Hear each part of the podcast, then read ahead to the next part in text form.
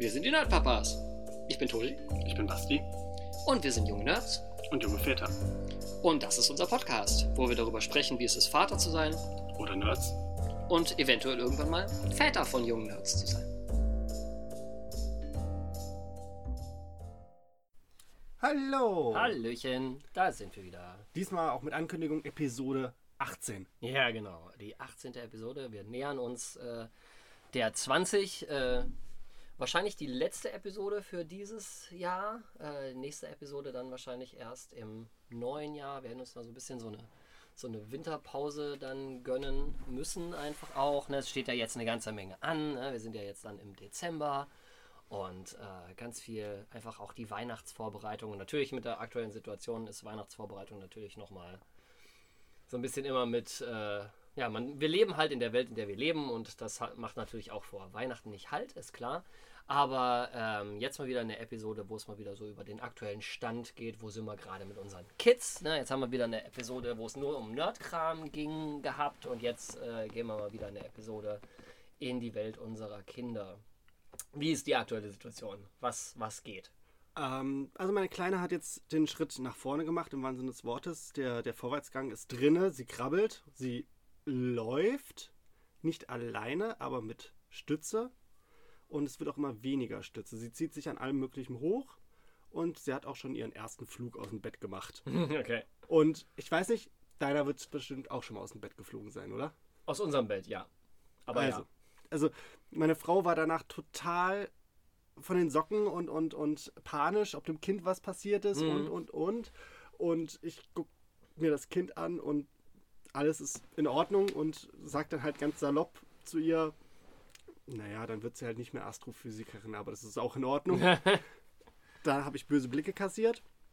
Auch als ich ihr gestanden habe, dass es nicht das erste Mal ist, dass sie irgendwo davor geknallt ist oder solche Geschichten. Das passiert bei Kindern einfach. Sowas passiert. Das ist uns auch passiert. Das passiert jedem Kind. Das, Ja, da hast du, stabil da, gebaut. Du, du musst da nur eine Sekunde nicht aufpassen und die eine Sekunde macht den Unterschied zwischen das Kind ist irgendwie auf dem Bett und das Kind ist vom Bett runtergefallen. So. Und äh, er war jetzt auch, wo er ein Wochenende bei seiner, bei seiner Großmutter war, ist er dann auch irgendwie nachts aus dem Bett gefallen, hat sich den Kopf gestoßen und hatte dann ein blaues Auge. Und das ist halt, es ist blöd, dass es passiert, aber es ist jetzt nichts, äh, wo du dann sagst, oh mein Gott, ja, dieses Kind darf jetzt nie wieder zur Großmutter, viel zu gefährlich, bla bla bla bla bla. Das ist natürlich alles Quatsch. ich meine, ich bin als Kind auch überall davor gerammelt und habe irgendwo hochgeklettert und Sachen gemacht. Ich meine, ich, ich gehöre zu den Menschen, die schon ein paar Mal genäht wurden. Hm. Ich habe so eine hübsche Narbe, die man mittlerweile auch nicht mehr sieht in der Augenbraue. Da bin ich tatsächlich als ganz kleines Kind mal die Treppe runtergefallen und äh, dann, das Witzige ist, die Treppe bei mm, dem Haus meiner, wo ich aufgewachsen bin, ging so um die Ecke und dann bin ich auch tatsächlich um die Ecke rumgerollt und dann vor so ein Tischchen, das da stand, geknallt. Hm. Äh, und äh, ansch anscheinend war noch ein paar andere Aktionen, wo ich regelmäßig mal in der Notaufnahme irgendwo gelandet bin. Ah, okay. Und das ist, das, so wie ich das erlebt habe, scheint das auch bei anderen Leuten so der Fall gewesen zu sein. Man kommt irgendwann mal in diese Situation. Das passiert Ja, einfach. also wir sind glücklicherweise noch nicht in der Situation gewesen, dass wir in die Notaufnahme mussten, aber wir hatten jetzt auch tatsächlich schon den ersten, ähm, sag ich mal eher dann gruseligen äh, Fall für Eltern, die das halt noch nicht kennen, ist, dass unser Kind ähm, einen Fieberschub hatte. Ähm, äh, wie ist jetzt die, die äh, Spezialbezeichnung dafür? Ein Fieberkrampf Ja.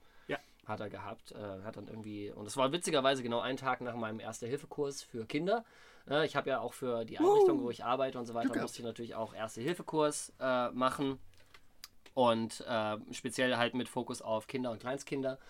Und äh, dann direkt den Tag nach meinem Erste-Hilfe-Kurs sitzt mein Kind abends, spielt und wird auf einmal ganz passiv. Und ich denke, was ist denn mit ihm los? Und dann, wird er, wurde, dann driftet er so weg. So, du hast richtig gemerkt, so, der ist gar nicht mehr ansprechbar. Und du hast richtig gemerkt, wie er dabei war, das Bewusstsein zu verlieren. Und da machst du dir natürlich erstmal Sorgen. So, krass, mein Kind fällt in Ohnmacht. Ja, mein, mein Kind verliert das Bewusstsein. Er driftet dann so weg und ich habe ihn dann irgendwie versucht, so wach zu halten, habe ihn angesprochen, habe versucht, ihn dazu zu bringen, dass er bei mir bleibt, mental und, und keine Ahnung was. Und dann habe mir natürlich auch irgendwo Sorgen gemacht, vor allen Dingen, weil ich halt den Tag vorher diesen Erste-Hilfe-Kurs hatte, der auf der einen Seite geholfen hat, dass ich gesagt habe, okay, wenn irgendwas ist, dann ruft man halt irgendwie mal beim Notarzt an und lässt sich mal irgendwie beraten. Äh, aber auf der anderen Seite hast du halt durch diesen Erste-Hilfe-Kurs auch alle möglichen Horrorszenarien gerade auf dem Schirm, was das halt alles sein kann, wenn dein Kind dann irgendwie da sitzt und irgendwie äh, dabei ist, das Bewusstsein zu verlieren. Und da haben wir dann auch äh, äh, einfach auch den, den Notarzt dann angerufen und der ist dann auch vorbeigekommen, hat mal Blutdruck gemessen, Dings, keine Ahnung was. Und äh, da war auch zu dem Zeitpunkt schon wieder alles in Ordnung. Aber er hat dann halt wirklich den Tag und auch die zwei Tage danach denn war die ganze Zeit alles cool, Kind hat aktiv gespielt, hat kein Fieber gehabt, alles cool. Auf einmal wie aus dem Nichts, wusch, ging das Fieber rauf. Und dann klang es auch genauso schnell wieder ab. Also richtig so Fieberspitzen gehabt dann in der Zeit. Und das ist offensichtlich was ganz Normales, was Kinder so haben können, irgendwie, dass die mal so einen Fieberschub kriegen und er hat das dann halt in dem Moment mal gehabt. Vorher war halt Fieber immer, das war immer so ein langsamer Bogen, das Fieber ist dann langsam gestiegen, war dann hoch, ging dann auch langsam wieder runter. Und da hat man irgendwie dann nachts zum Schlafen mal einen Fiebersaft gegeben oder mal ein Fieberzäpfchen, damit er halt irgendwie auch durchschlafen kann. Und da war die Sache auch wieder, wieder gut. Und dass das halt so krass rauf und runter ging, das hatten wir halt so noch nicht. Und das war dann halt in der Situation halt ein bisschen, hat man sich halt ein bisschen Gedanken gemacht, aber ähm, es ist halt eben was, was passieren kann. Das ist halt einfach völlig, völlig normal. Ich hatte als Kind auch Fieberschübe, also diese, diese Fieberkrämpfe. Hm. Und dann, das ist auch, warum ich ein paar Mal in der Notaufnahme war. Hm. Also das erste Mal, einfach weil es das erste Mal für meine Eltern war. Ja. Dann einmal, weil Das meine ist halt einfach auch scary. Also das ist einfach echt gruselig für Eltern. Ne? Dann einmal, weil trotz Zäpfchen ging es nicht runter und meine Eltern waren im Stau. Mitten im Sommer. Und das war mein erster Helikopterflug, den ich nicht mitgekriegt habe, Hm. weil ich nicht da war. Hm. Da sind die tatsächlich irgendwie im Stau dann, dann mit dem Helikopter neben der Autobahn gelandet und rein und gib ihm. Und ähm, irgendwann später war ich auch nochmal in der Notaufnahme wegen so einem Fieberschub, Hm. wo er das Zäpfchen auch nicht mehr gepackt hat. Äh, Fun Fact zu den Zäpfchen, das habe ich auch erst vor einiger Zeit gelernt. Ähm, das Zäpfchen muss mit der kantigen Seite nach unten, äh, nach oben rein. Weil das Zäpfchen ist ja auf einer Seite rund und auf der anderen Seite eckig. Ja, wie so ein Projektil. Quasi. Genau. Und man muss es mit der eckigen Seite zuerst reinschieben, damit der Darm das Zäpfchen hochsaugt. Okay. Hab, wusste ich jetzt aber auch noch nicht. Weil andersrum würde der Darm das wieder rausschieben. Ja, genau. Weil das ist nämlich das, was bei einem Zäpfchen immer mal passieren kann, dass du das wieder rausschiebt. Dann Deswegen so. mit der eckigen Seite nach oben. Ach krass, okay. Gut zu wissen. Das ist ja angeblich auch so, so ein bisschen zusammendrücken und so, Ja. Damit der Darm das selbstständig nach oben zieht. Ach krass, okay. Siehst du mal, war mir auch noch nicht bekannt. Warum machen die, formen die das nicht gleich so, dass du gar keine Wahl hast, also so reinzuschieben? Ey, ist auch egal. Ja, aber deswegen ist es ja so, damit es, damit es in die andere Richtung geht. Okay. Gut zu wissen. Ja, äh, seht ihr hier, äh, Ihr lernt was, eckige Seite zuerst rein. Schau, schaut es nochmal nach, weil wir sind auch keine Experten, ja, aber wenn, wenn ihr das so hört, schaut es auf jeden Fall mal nach. Ich werde es auf jeden Fall mal nachgucken, weil es klingt tatsächlich, zumindest so in der Erklärung, klingt es total logisch. Dementsprechend werde ich das mal nachgucken, weil das ist ja schon relevant, damit es nicht wieder rauskommt, sondern damit es da, so, da bleibt, wo es ist. Ne? Ansonsten bei meinem Kind, äh, ja, äh, Sachen nach wie vor, wie sie, wie sie sind. Also er, er ähm, also Wortschatzexplosion, äh, wie das ja heißt, haben wir natürlich auch äh, gehabt und so weiter und so auch schon vorher, aber jetzt, jetzt habe ich einen Begriff dafür. Danke, Schule. Ähm, jetzt habe ich einen Begriff dafür. Äh, also er redet wie ein Wasserfall und äh, er ist in der Lage, sich total gut auszudrücken und auch ähm, so in Spielsituationen und so weiter ist er jetzt sehr, sehr gut darin, ähm, zu entscheiden, was gespielt wird, wie es gespielt wird und so weiter. Ähm, wir ähm, ernten im Moment so ein bisschen die, die Saat dessen, was wir halt aus ähm, ja, mitunter auch logistischen Gründen und so weiter dann auch gesät haben. Ähm, dass unser Kind halt so ein bisschen, so was den Medienkonsum angeht und so weiter. Wir sind zwar immer dabei, also er konsumiert halt keine Medien, ohne dass einer von uns beiden dabei ist und da ein Auge drauf hat und so weiter, weil uns das wichtig ist. Aber er ist halt dadurch, dass er halt sein eigenes Tablet gekriegt hat, auf dem er halt Bücher lesen kann oder Spiele spielen kann äh, und Videos gucken kann und so weiter, ist er halt jetzt so ein bisschen auf dieses Tablet geprägt und sieht es mitunter jetzt als seine ei- einzige Möglichkeit des, äh, der Beschäftigung.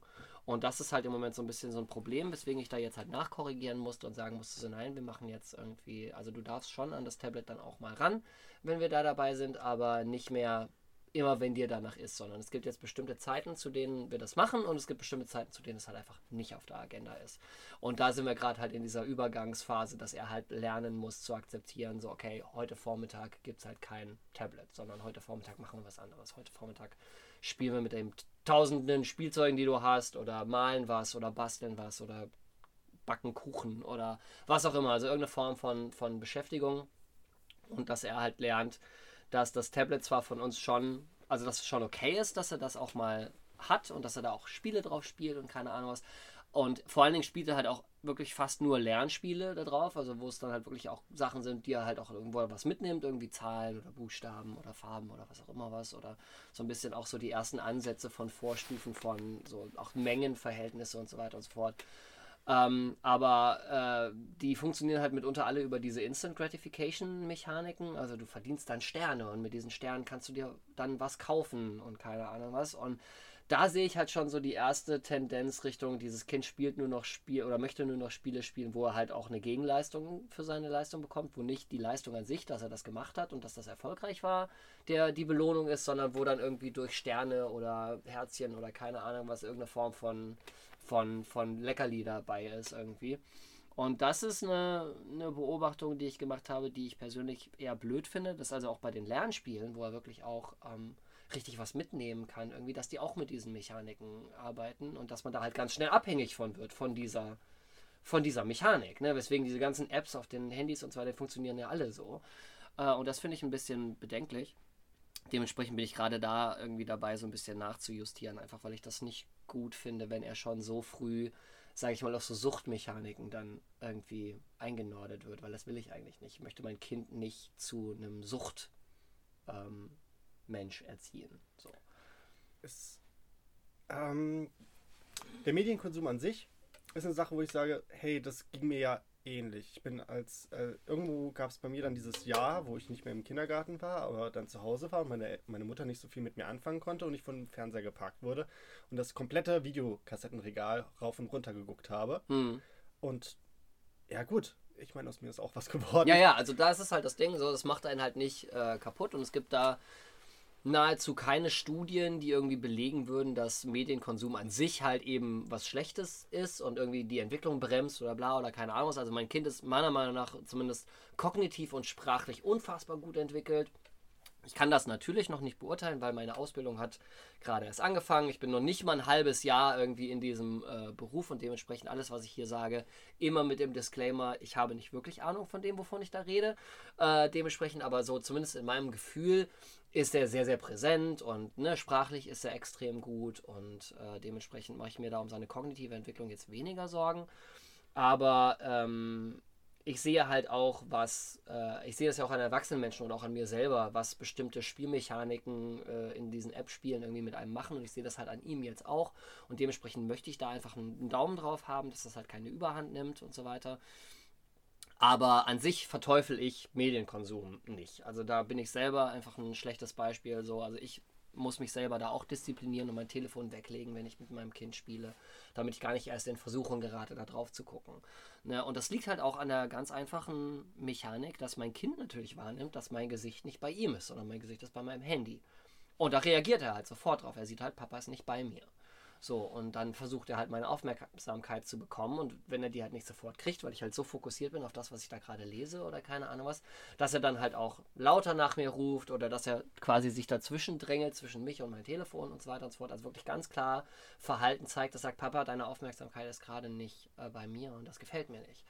Und ähm, da muss ich mich selber halt disziplinieren und sagen, hey, nein, ich lege mein Telefon jetzt für die nächsten zwei Stunden mal beiseite. Nichts, was auf diesem Telefon passiert, ist so krass relevant, dass ich das ständig griffbereit haben muss. Ich bin die nächsten zwei Stunden jetzt einfach mal Papa und nicht auf Instagram oder Dings oder keine Ahnung was unterwegs. Und das ist halt auch ganz wichtig, dass man nicht nur sagt, ich, ich, ich behalte den Medienkonsum meines Kindes im Auge und dass der, der, der davon nicht zu viel bekommt, sondern auch meinen eigenen Medienkonsum im Auge, damit eben ich nicht das schlechte Vorbild bin. Weil wie will ich denn meinem Kind erklären, hey, klemm dich mal nicht die ganze Zeit vor den Bildschirm, wenn ich selber die ganze Zeit vor dem Bildschirm hänge? Das funktioniert nicht. Das ist genauso wie du deinem Kind nicht Bitte und Danke beigebracht bekommst, wenn du nicht selber ganz konsequent Bitte und Danke benutzt die ganze Zeit. So, du kannst natürlich zu deinem Kind sagen, wie heißt das Zauberwort? Aber das ist bei weitem nicht so effektiv, wie wenn du einfach in deinem Alltag ständig Bitte und Danke einfach auch benutzt und das vorlebst. So, das Vorleben ist ganz, ganz, ganz zentral. Weil wenn du nur versuchst, dein Kind dazu zu zwingen, dass es das benutzt, dann hat das die gegenteilige Wirkung. Dann macht das nämlich irgendwann gar nicht mehr. Ich finde es witzig, ähm, wenn bei uns auf der Couch oder so das Handy liegt, dann geht die Kleine auch hin und nimmt das in die Hand. Mhm.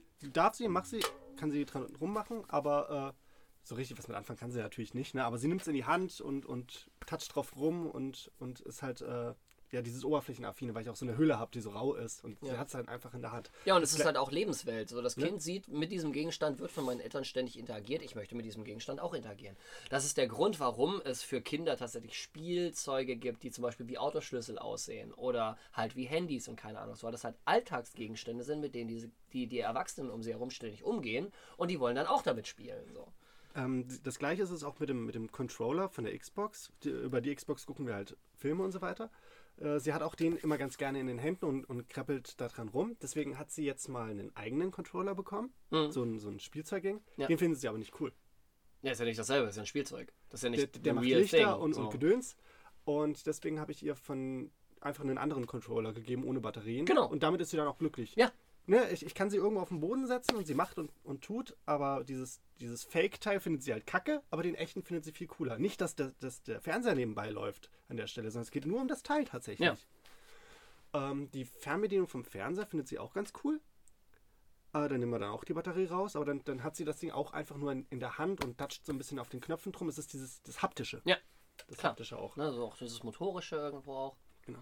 Aufgrund der Tatsache, dass die Kleine jetzt ja so, so agil ist und, und am Machen und am Tun, ist die Dynamik zwischen ihr und dem Hund viel cooler geworden. ja. die beiden sind jetzt richtig ein krasses Team, also so, so Tim und Struppi mäßig. Äh, Es ist über, am Anfang war es noch dieses, ich fütter den Hund, ohne dass jemand, oder ohne dass ich glaube, dass jemand zusieht, dass ich den Hund füttere. Und der Hund ist die ganze Zeit bei dem Kind. Hinaus, es ist jetzt so, ähm, wenn die beiden auf dem Bett liegen, dann krabbelt die Kleine zum Hund, legt sich auf diesen Hund drauf, um, stürzt sich wirklich auf diesen Hund mit Armen und so weiter. Und der Hund bleibt sogar liegen Mhm. die macht das mit. Das, das Maximum an der Reaktion ist entweder, wenn es ihr zu viel ist, dass sie geht, sich einen neuen Platz sucht. Ja. Und auch nicht so weit weg, sondern tatsächlich auch, wenn da das Kind wiederkommt, lässt sie sich wieder umarmen und machen. Ähm, wenn es ihr zu viel ist, leckt sie das Kind ab. Mhm. Das ist meiner Meinung nach, wie gesagt, immer noch okay. Ja, ne? Weil der Hund kriegt auch von mir nur das zu fressen, wo ich sage, so ist okay. Und ich habe als Kind auch mal Katzenfutter gefressen und Ja, ja. Hat unser Kind auch schon. Ne, also von daher ist es alles okay. Das Kind ist gesund. Angeblich ist das sogar gesund, wenn der Hund das Kind mal ableckt. Ich lasse es auch nicht überhand kommen. Ne, es ist meine Güte, das passiert mal. Ja, klar. Und ähm, ja, die, die, die sind, der, der Hund ist auch ri- richtig fokussiert. Jetzt, die spielen auch jetzt wieder mehr ver- vermehrt. Also es ist auch so, dass das Kind jetzt tatsächlich nach dem Spielzeug vom Hund greift und der Hund sofort vom Spielzeug weg. Also so mit dem Maul und so weiter weggeht und dem, dem Kind das Spielzeug überlässt und dann hat die das Ding in der Hand und dann klatscht sie, also werfen ist es noch nicht, aber so, so schon weiter weg wie am Anfang. Und dann nimmt sie das Spielzeug wieder und bringt, bringt es sogar dem Kind. Mhm. Zwar sind das nur, weiß nicht, 50 Zentimeter oder so von der Entfernung her. Was sehr gut bei beiden funktioniert, ist ein Luftballon. Mhm. Das ist total cool, weil das, wenn man wirft den Luftballon zum Kind, die so gegen Stirn, dann macht es bumm, das Kind freut sich und der Hund stürzt dann hinter dem Luftballon so ein bisschen hinterher und schnappt nach dem Luftballon, sodass der weggeschossen wird und das findet das Kind total genial. Also es ist diese Ballspiel-Beziehung zwischen den beiden wird immer mehr. Da bin ich dann schon gespannt, wenn es dann tatsächlich ins, ins Richtung Werfen dann mal geht. Mhm. Ähm, ja, ansonsten ist der Hund auch fürchterlich an dem Kind interessiert. Also die, die beiden sind wirklich ein Team mittlerweile. Mhm. Ist gut. Ähm, witzig ist die, die Kleine in ihrem Gehfrei. Die schießt jetzt durch die ganze Wohnung und immer hinter dem Hund hinterher. Und der Hund findet das witzig. Mhm. Die rennt vor dem Kind weg und wartet dann irgendwo auf das Kind, dass sie hinterherkommt. Und die packt sich regelmäßig irgendwo ein und Mhm. ist dann am Quietschen, dass sie da wieder raus möchte. Das ist schon cool mit den beiden. Wenn es dann wieder schön draußen wird, mal schauen, wie wir da draußen am Spielen sind. Ob es dieses Jahr mit Schneeanzug durch Schneerobben geht, mal schauen. Ja, schauen wir mal. Genau. Äh, ja, Schnee. Bei uns liegt schon ein bisschen Schnee. Mhm. Bei uns noch nicht. Mal schauen, wie viel das dieses Jahr wird, so mit Schneemann bauen und so. Mhm. Letztes Jahr war ja bei uns da in der Ecke richtig krasser Schneefall, sodass die Leute, weil ja kein Corona, äh, weil ja Corona war und niemand in den Skiurlaub fahren konnte, sich da, dran- da teilweise Autos mit äh, Schlepperreifen gepackt haben und dann da auf diesen Schneefeldern da durch die Gegend gerutscht sind. Hm. So richtig mit, mit ja, wie, wie man das im, im Urlaub kennt, mit den, mit den Speedbooten, Hm. mit diesen Bananen hinten dran da drauf. Mhm. Mal schauen, ob das mit dem Schlittenfahren dieses Jahr bei uns da was wird. Ja, wir hatten ja diese, diese zwei Wochen, in denen ja quasi nichts mehr ging. Also zumindest hier in der Gegend war so viel Schnee und Eis auf den, auf den Straßen, dass ich zumindest mit meinem Auto nicht aus der Garage gekommen bin und dann zwei Wochen Homeoffice, quasi gezwungenes Homeoffice hatte und, und keine Ahnung, es war ja lange bevor ich den, den Job jetzt, den aktuellen Job angefangen habe. Ähm, aber da sind wir natürlich dann auch irgendwie dann zum See und da gibt es auch Hügel und da sind wir dann mit den Schlitten runter und das fand er auch total prima. Ne? Und äh, mal gucken, ob wir dieses Jahr nochmal die Gelegenheit dafür kriegen. Äh, schauen wir mal. Als ich klein war, lag bei uns ja richtig Schnee. Also so, so Meter hoch Schneedecken. Hm. Da, wo ich herkomme, das waren so 550, 560 Meter über normal Null. Und da war richtig, richtige Schneedecken, sodass ich dann, ich bin ja auf dem Ponyhof groß geworden, ich auch als kleiner Nipkes dann äh, ähm, meinen Schlitten an die Ponys angeleint habe und dann damit durch die Gegend gezogen bin. Hm. Am Anfang noch mit anderen und später dann, ich weiß nicht, ob das schon vor der Schulzeit oder schon Anfang der Schulzeit war, dann auch alleine. Hm. So richtig angeschirrt, Schlitten hinten dran und gib ihm. Hm. Total witzig. Ja, cool. Ja, Ponyreiten hat äh, mein Kind jetzt auch schon zweimal Ja. gemacht jetzt und fand es total cool. Ja, da waren wir ganz gespannt irgendwie, wollten das mal mit ihm ausprobieren einfach, weil meine Frau natürlich auch viele, viele Jahre irgendwie Pferd gehabt hat und sie da auch ne, einfach eine Liebe zu, zu Pferden irgendwie auch hat, die sie halt im Moment auch irgendwie nicht so ausleben kann, logischerweise, weil einfach das jobtechnisch und so weiter einfach nicht geht. Aber dann halt mal das erste Mal hingehen und zu gucken, so, ist eher so Angst oder ist eher so, oh, das ist spannend und cool und keine Ahnung. Und ihm hat das sehr, sehr gut gefallen. Er hat auch, als er nach Hause gekommen ist, ganz viel darüber ge- gesprochen, auch wie die ganzen Pferde hießen. Also hat sich die ganzen Namen von den Pferden gemerkt und fand das irgendwie total spannend. Ähm, und ist dann dementsprechend auch, als das Wetter nochmal gut war, auch noch ein zweites Mal dann äh, dahin und fand das halt immer noch cool. Also ähm, Pferd funktioniert zumindest schon mal ganz gut so mit dem Kind, fand er ganz spannend. Ähm, und hat, ist ja auch lustigerweise, also lange bevor er zum ersten Mal auf einem Pferd gesessen hat, das erste Ding, was auf seinem Wunschzettel äh, gelandet ist, war äh, dieser hier von Bruder irgendwie, dieser Pferdeanhänger, Mhm. der da irgendwie im, im Programm ist. Das war irgendwie, wir haben das ja, wir haben ja für unser Kind irgendwie einen Wunschzettel, der hängt am Kühlschrank.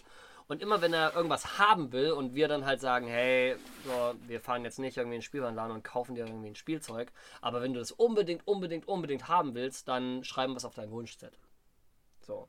Und wenn er dann drei Monate später, sechs Monate später oder ein Jahr später immer noch über dasselbe Spielzeug, also jedes Mal, wenn er darüber redet, kommt quasi ein kleiner Punkt da dran irgendwie und dann wissen wir, okay, das ist was, was ihn wirklich gepackt hat, was ihn wirklich beschäftigt, auch Monate später noch. Oder jetzt wie er mit dem Pferdeanhänger zum Beispiel, der Zettel hängt schon ein Jahr an diesem Wunschzettel und er redet da immer noch drüber, dass er den gerne hätte. Und dann haben wir jetzt gesagt, okay, jetzt hast du lange genug, haben wir das Gefühl, du hast da lange genug irgendwie den Wunsch in dir drin und das war keine das war kein Schnellschuss, sondern du, das hat sich wirklich festgesetzt in dir, das willst du wirklich haben. Und meine Frau hat ja noch ganz viele so Plastikpferde noch aus ihrer eigenen Kindheit, irgendwie in so einer Kiste, eine Kiste voller Pferde. Und mit denen spielt er ja auch ganz gerne. Und wenn er dann natürlich jetzt so einen Pferdeanhänger hätte, könnte er natürlich auch die Pferde da reinmachen, mit denen durch die Gegend fahren. Und dementsprechend haben wir dann jetzt auch die Entscheidung getroffen und haben gesagt, okay, dann kriegst du jetzt diesen, diesen Pferdeanhänger dann auch irgendwie zu Weihnachten. So. Und dementsprechend, aber Weihnachten ist ein, ist ein gutes Stichwort. So, Weihnachten mit Kind ist ja nochmal was ganz anderes als Weihnachten ohne Kind. So, da müssen wir auch mal gleich drüber reden. Aber du hast gerade so den Finger gehoben, dann willst du vorher noch was anderes. Du machst so viele äh, ich mache so viele Sachen gleichzeitig, ich mache so viele Baustellen. Äh. Wo hangen wir? Erstmal Ponys. Ponys, Ähm, ja, Ponys. Pferde sind für mich kein reines Mädchending. Nee, ist richtig. Äh, Also auch wenn das immer so hingestellt wird mit Zeitschriften wie Wendy und Bibi und Tina und so. Also ich bin ja als, als Junge äh, mit Pferden groß geworden und auch im Pferdesport. Klar sind Männer in, oder, oder Jungs und äh, auf Pferdeveranstaltungen und so weiter so ein bisschen die Minderheit. Ja. Aber wenn es dann um darum geht, tatsächlich Reitsport zu betreiben und es dann umso höher es von, der, von dem Schwierigkeitsgrad her geht, umso größer wird auch der Männeranteil. Mhm. Weil es dann irgendwann an einen Punkt kommt, an dem es richtiger Sport ist. Wo es richtig anstrengend wird. Und äh, ich aus Erfahrung auch weiß, dass es, ähm, dass es richtig anstrengend wird. Und selbst die, die, die großen Reiterinnen haben irgendwo einen, einen Kerle im Hintergrund, der mithilft. Ähm, Pferde sind Ich versuche jetzt gerade die Message dahinter zu verstehen. So dieses Jahr irgendwie auf dem Pferd sitzen und so weiter ist ein Mädchending, das machen nicht so viele Jungs, aber sobald es ein vernünftiger Sport ist, ist es auf einmal was Männliches. Und selbst die großen Sportlerinnen, die auf dem Pferd sitzen, die haben eigentlich die Männer im Hintergrund, die da das Nee, Management nee, nee, nicht, machen. nicht, nicht, nicht so. das eigentliche, sondern ähm, Was ist hier die Message? die Message ist, ähm, das ist ein Tier. Und das Tier hat eine Kraft. ja, Und irgendwo auch unten einen Willen. ja. Und irgendwo hast du dann diesen Punkt, wo beide aufeinandertreffen, Reiter und Pferd. Und das ist dann dieser kritische Punkt, wo es drauf ankommt, wer gewinnt. Du hast unten dieses nette Bild mit dem Haustier, was dem Her Herrnchen über den Kopf hinaus wächst. Ja. Ich hatte selber Pferde, wo es irgendwann an so einen lebensgefährlichen Punkt kam. wo das Pferd äh, mit mir zusammen gestiegen ist und sich mit mir zusammen umgeschmissen hat. Absichtlich. Mhm. So richtig. Pferde sind Wild. menschenfressende Monster, nur fürs Protokoll. Nein, aber äh, streiten. Man hat einfach einen Streit miteinander. Und Ja. wenn, dann kommt dieser Punkt de- des Kräftemessens. Ja. Ich verstehe aber noch nicht, worauf du hinaus willst, und was das mit Männern und Frauen zu tun Nein. Ähm, das, das, äh, dass es halt irgendwo dieser, dieser Punkt kommt, wo, wo man es, wo, wo wirklich auch die Kräfte aufeinandertreffen. Wo man Ja. halt. Ah, Ich du hast mir den Wind aus den Segeln Ich habe ihn jetzt komplett in eine, in eine Ecke manövriert mit dem Argument. Nein. Ja. Ähm, also zwischen äh, hinter jedem großen Sportler steckt ein Team. Ja. Ne? Das ist so diese Message und da ist dann auch der, der du brauchst auch Leute, die mit anpacken können. Und es ist nicht nur auf dem Pferd sitzen und heiterteil und äh, hübsch reiten, sondern es ist wirklich anstrengend. Und ähm, du hast, Jungs sind auch dort oben vertreten und, und auch bei den ganzen Teams mit vertreten. Also es ist nicht nur eine, eine Mädchensache, sondern die, viele von den Jungs sind halt eher weniger die, die dann auf Turniere gehen, sondern mehr einfach zu Hause im Stall bleiben und dort die tatsächliche Arbeit übernehmen. Weil die Frauen zu dieser Arbeit nicht in der Lage sind, weil man die starke Hand eines Mannes braucht. Es geht nur darum, die, die, die, wie, wie es mit der Vertretung an, ausgeht. Das ist keine 50-50-Geschichte, die man dort immer sieht. Also ich glaube, die Message, die hier drin steckt, ist ganz klar. So, äh, äh, Pferdesport ist für alle. Ja. Ja. so oder so. Ähm, aber es ist halt gesellschaftlich, dadurch, dass halt unsere Kinder eben maßgeblich geprägt werden durch diese ganzen hier Bibi und Tina und äh, diese ganzen Wendy-Sachen und keine Ahnung was, wird irgendwie projiziert von der Gesellschaft, dass Pferde, Interesse an Pferden ein Mädchending ist und das ist halt einfach falsch. Punkt. Das ist, das ist einfach die Message, so, das ist einfach falsch.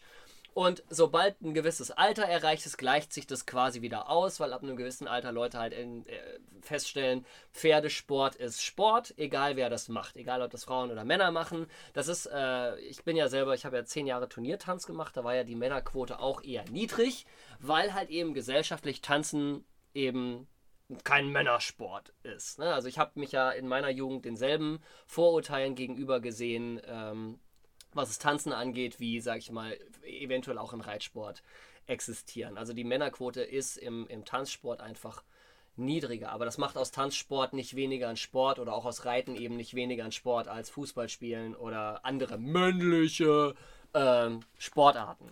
Aber wenn du es jetzt mit dem Tanzsport sagst, wenn da so viele Frauen sind, die haben doch zu Hause auch einen Partner, der mit ihnen zusammen tanzt, der ja auch dann männlich ist. Meistens eben nicht. Das Was? ist ja das Ding. Deswegen fangen die ja das Tanzen an, weil die würden gerne tanzen, aber zu Hause der Typ will halt nicht. Ja. Und beim, beim Reitsport ist es so, dass ich die Jungs, die ich alle kenne, die sind dann irgendwann an dem Level, dass sie weniger Turnier machen, aber weiterhin beim Reitsport bleiben und zu Hause dann einfach auch zu Hause reiten Mhm. oder dann auch dann das tatsächliche Training des, des Pferdes übernehmen und dann die Frau halt vor allen Dingen dann auf den Turnieren präsent ist mit dem, mit dem Pferd. Mhm. Nicht, dass sie zu Hause nicht mit dem Pferd trainiert, aber der, der Mann hat dann irgendwann einfach, die Jungs haben meistens keine Lust mehr auf den Turniersport, aber an dem Sport selber weiterhin Interesse. Mhm. Das heißt, der, der Männer, also Klaus zum Beispiel, der reitet zu Hause alle seine fünf Pferde dadurch, aber die Frau ist meistens diejenige, die dann auf den Turnieren unterwegs ist Mhm. und er macht dann den, den TT, den Turniertrottel, Mhm. aber macht halt zu Hause auch. Ja, ich meine, also beim Tanzen war es ja auch so. Ich habe das ja dann irgendwie turniermäßig lange gemacht und hatte dann irgendwann einfach keine Zeit und auch keine Lust mehr dafür, ständig auf irgendwelche Turniere zu eiern. Aber ich habe halt das Interesse am Tanzen an sich äh, Ja. nicht verloren. Ähm, das hat natürlich dann mit meiner Knie-OP dann natürlich erstmal einen Dämpfer bekommen, wo ich dann einfach nicht mehr tanzen konnte. Und das auch sowohl ich als auch meine Frau, die ja dann nach uns, wir haben ja einen Tanzkurs angefangen, weil meine Frau dann auf unserer Hochzeit natürlich auch mit mir tanzen wollte, weil ich halt einfach tanzen konnte und sie noch nicht. Deswegen haben wir einen Tanzkurs angefangen und haben dann aber so viel Spaß dran gehabt an dem gemeinsamen Tanzen, dass wir es auch lange nach der Hochzeit noch weitergemacht haben, eben bis zu meiner, bis zu meiner Knie-OP und es dann einfach nicht mehr ging und es dann jetzt auch irgendwie pandemiebedingt dann nicht mehr so ähm, ging. Aber das Interesse ist halt nach wie vor ähm, da. Und ich hatte jetzt tatsächlich ähm, äh, bei unserer Weihnachtsfeier von der Einrichtung, die wir jetzt hatten, hatte ich dann auch die Gelegenheit, dann nochmal irgendwie ähm, so die alten, die alten Tanzmuskeln nochmal zu, zu aktivieren, weil wir halt, ne, es lief halt nebenbei Musik und da war halt auch mitunter Musik dabei, auf die man halt tanzen kann. Und da habe ich mich dann mal im Kollegium so umgeguckt und habe gesagt, hey, welche von, von, von den Kolleginnen kann denn mal irgendwie ein Cha-Cha-Cha tanzen? Und habe mir dann eine gegriffen und haben wir da äh, getanzt. Und da habe ich dann auch gemerkt, wie sehr ich das auch vermisst habe, irgendwie so dieses Tanzen. Ähm, und dass es halt zumindest so auf dem Loan-Level irgendwie auch wieder geht mit dem, mit dem Knie. Und dementsprechend jetzt auch schon überlege, ob wir dann, äh, wenn es denn wieder möglich ist, dann auch dieses, dieses äh, Projekt dann mal wieder in Angriff nehmen. Tanzen würde ich auch gerne mal wieder. Ich habe auch einen Tanzkurs mit meiner Frau gemacht, aber nicht wegen der Hochzeit, einfach, sondern einfach nur so, weil sie Mhm. tatsächlich tanzen kann und das auch gelernt hat Mhm. und auch, auch noch mehr als nur diese Standardtänze kann. Und sie hat mich dann einfach mal dazu überredet und wir haben so einen Tanzkurs gemacht und da habe ich dann auch Blut geleckt. Mhm. Also ich ich, ich finde es geil. Es ist richtig Es macht cool, richtig ja. Spaß. Es ist, war dann auch irgendwo dann bei mir dieser Ehrgeiz dann auch vorhanden, das, Mhm. das hinzukriegen. Ja. Und ich auch festgestellt habe, so am Anfang war ich voll der Bewegungslegastheniker und irgendwann Mhm. hast du dann das so ein bisschen drin und dann, dann willst du auch richtig und dann war dieser Tanzkurs wieder vorbei und wir wussten nicht so richtig, wann machen wir weiter und wie und dann haben wir ein Kind gekriegt. Ja, ist halt Geheiratet so und, Faktor, und, ne? Ja. und Corona kam und wir würden gerne wieder und ich habe auch echt Bock drauf. Mhm. Aber es ist halt auch absurd, es ist auf einmal so im Alltag ist es wieder weg gewesen. Aber während wir diesen Tanzkurs hatten und eine Zeit danach haben wir mindestens einmal die Woche haben uns mal für ein paar Minuten hingestellt und ein bisschen getanzt. Ja, haben wir Das auch war, auch, das war auch cool. Das würde ich gerne mal wieder irgendwie hinkriegen, aber mit der Kleen, das ist, ist schwierig, weil wenn du dann diese Situation hast, dass du Zeit hast, irgendwie allein zu sein, Mhm. Dann brichst du quasi einfach an Ort und Stelle mit der Partnerin zusammen und wir kuscheln oder gucken den Film oder essen oder machen Haushaltsdinge. Ja. Ja, wir haben dann auch, also unser Kind war ja schon geboren zu dem Zeitpunkt, als wir noch im Tanzkurs waren und wenn wir dann da eine Woche dann halt hin, einmal die Woche dann hingegangen sind für irgendwie die zwei Stunden oder was die das gedauert hat, äh, dann haben wir unseren Kleinen halt dann so lange irgendwie der, einer der Omas in die Hand gedrückt, die dann halt irgendwie auf das Kleine aufgepasst, auf den Kleinen aufgepasst hat in der Zeit. Äh, Also das geht, das funktioniert. Wenn man da irgendwie ein, ein Support-Netzwerk hat, wo man sagt, okay, man kann halt abends mal ins Kino gehen oder man kann abends mal zum Tanzkurs gehen, weil man halt eben eine Großmutter in der Nähe hat, die dann mal vorbeikommt und dann mal babysittet.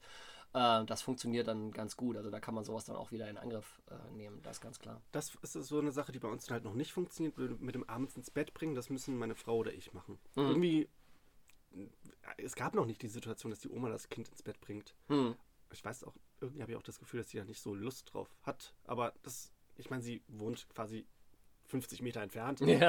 Äh, Das ist eigentlich eine ideale Situation. ja, aber so, irgendwie, ne? irgendwie müssen wir das noch mal, mal unterrichten, Ja. mal beibringen, weil damit wir das auch endlich mal machen können. Ja, ähm, die Kleine äh, hat jetzt mittlerweile irgendwie fünf, fünfeinhalb Zähne. Mhm. Sie hat so ein bisschen so ein schiefes Grinsen, Mhm. was auch dazu geführt hat, dass wenn sie sich in ihrem Gehfrei mal so nach hinten schmeißt und dann so die Zähne fletscht, ich so meinte so, ja, vielleicht haben wir doch einen kleinen Stephen Hawking. Mhm. Da kriege ich dann auch wieder so Blicke. Aber sie sieht halt, sie schiebt dann den Unterkiefer so vor, hat er ihre fünf Zähne, die da so rausstarren und dann, ja, das sah halt so aus. Okay. Ja. Er kriegt jetzt von mir wahrscheinlich genau denselben Blick, den er von seiner Frau für den Kommentar auch Nee, gekriegt schlimmer. hat. Ja, oder schlimmer. Ja. Naja, also meine Frau guckt schlimmer. Ach, okay, dann Glück gehabt.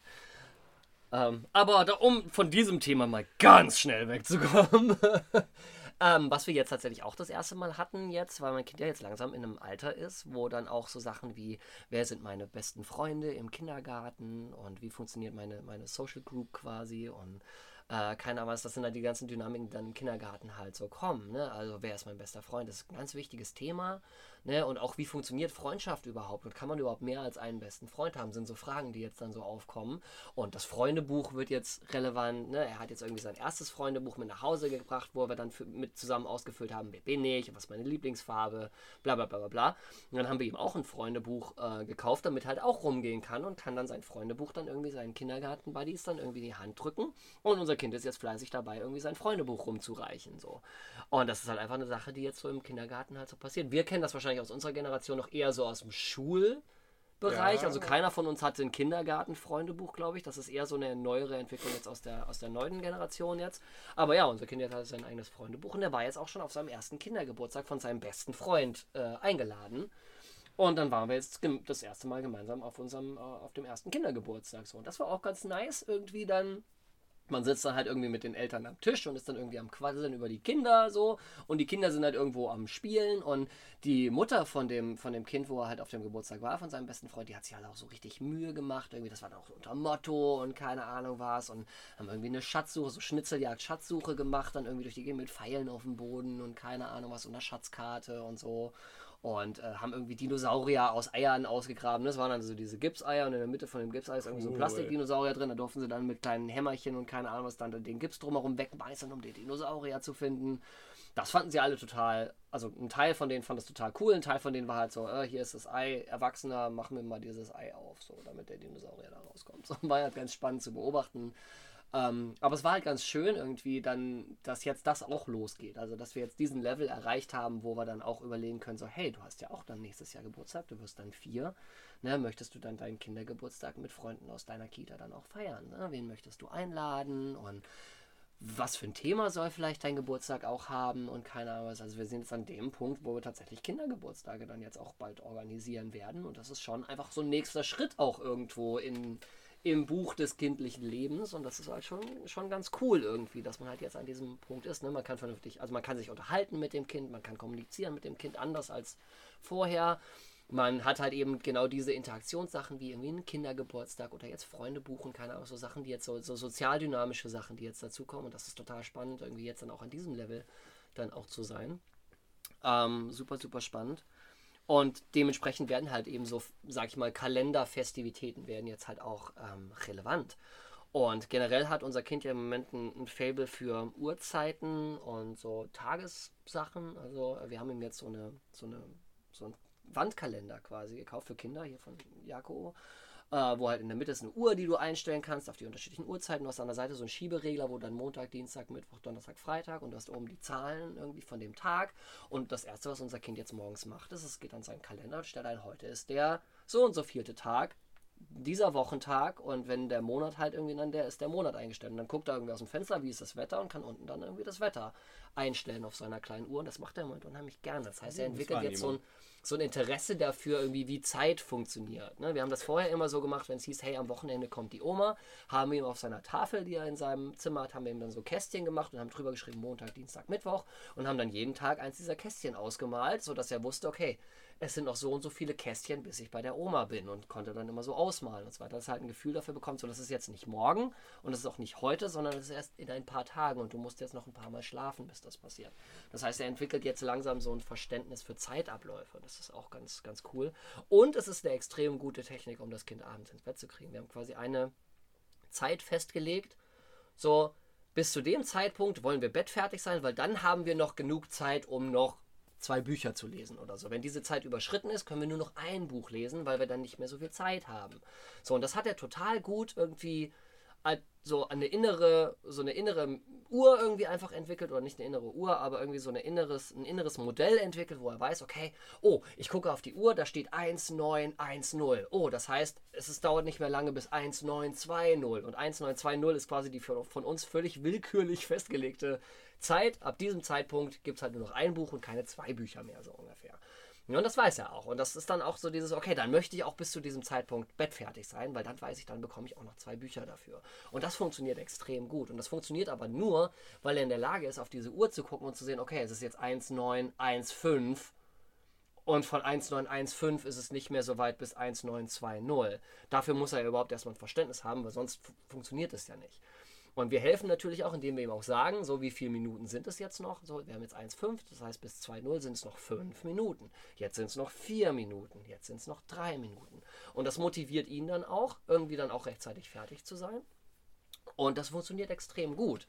So, und äh, das erleichtert irgendwie diesen ganzen rituellen Prozess des ins Bett gehens total, weil er halt irgendwie für ihn eine nachvollziehbare Struktur da ist, die jeden Tag gleich ist. Und das hilft natürlich total, da irgendwie Ruhe reinzubringen und Struktur reinzubringen. Und das ist ja immens wichtig. Ne? Wenn jedes Mal das ins Bett bringen irgendwie anders ist, dann bringt das natürlich eine gewisse Unruhe und eine Unsicherheit mit sich und das verkompliziert halt diesen Prozess. Und wenn das halt immer gleich ist, ist es halt super.